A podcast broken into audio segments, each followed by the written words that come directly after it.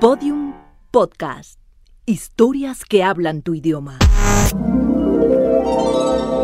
Sepa Sopitas que estoy asombrada por su asombrosa forma de asombrar mi asombro que asombra Sopitas.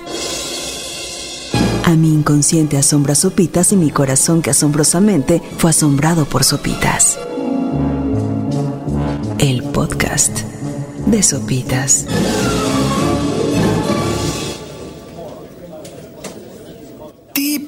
Que estás en la oficina y de la nada se aparece el clásico Gutierritos, que ni siquiera es tu cuate.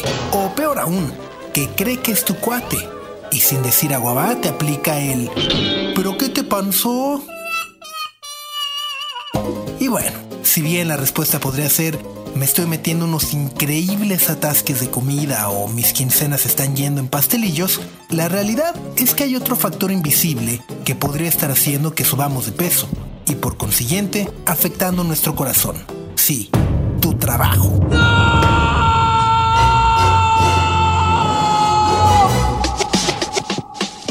Y es que un estudio presentado por la Asociación Americana del Corazón, en el que se analizaron los hábitos de miles de trabajadores en diversos ámbitos profesionales, reveló cuáles son las profesiones más dañinas para nuestro corazón. Y contrario a lo que muchos pudiéramos pensar, los que salen mejor parados en este estudio son los freelance que pueden administrar su tiempo, así que tienen tiempo de hacer ejercicio, concentrarse en sus tareas laborales sin tener que estresarse de más y bueno, en la vida real también dar el pretexto de te lo tengo en una hora.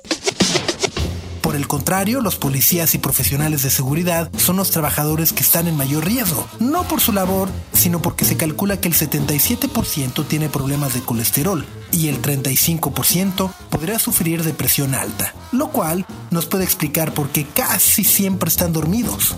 ¿Y los oficinistas? Bueno, en nuestro capítulo de Lo que callamos los godines, debemos aceptar que muchos terminamos comiendo deprisa con lo primero que nos encontramos y muchas veces en nuestro propio lugar y frente a la computadora, lo cual coloca a los oficinistas en una zona laboral de riesgo.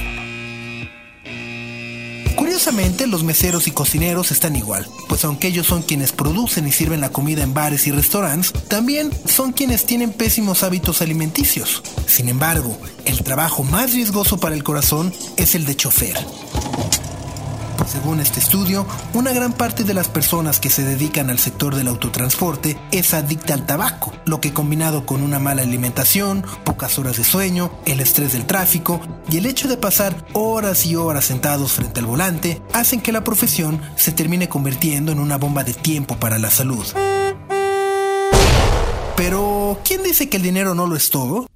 Bueno, pues este mismo estudio revela que quienes sufren menor riesgo de padecer enfermedades cardiovasculares son los gerentes o directivos de las empresas, pues suelen elegir sus comidas y alimentos, pueden ir al gimnasio y bueno, básicamente no tienen hora de llegada ni mucho menos de salida. Así que niños, la próxima vez que les pregunten qué quieren ser de grandes, la respuesta es fácil, ser jefe.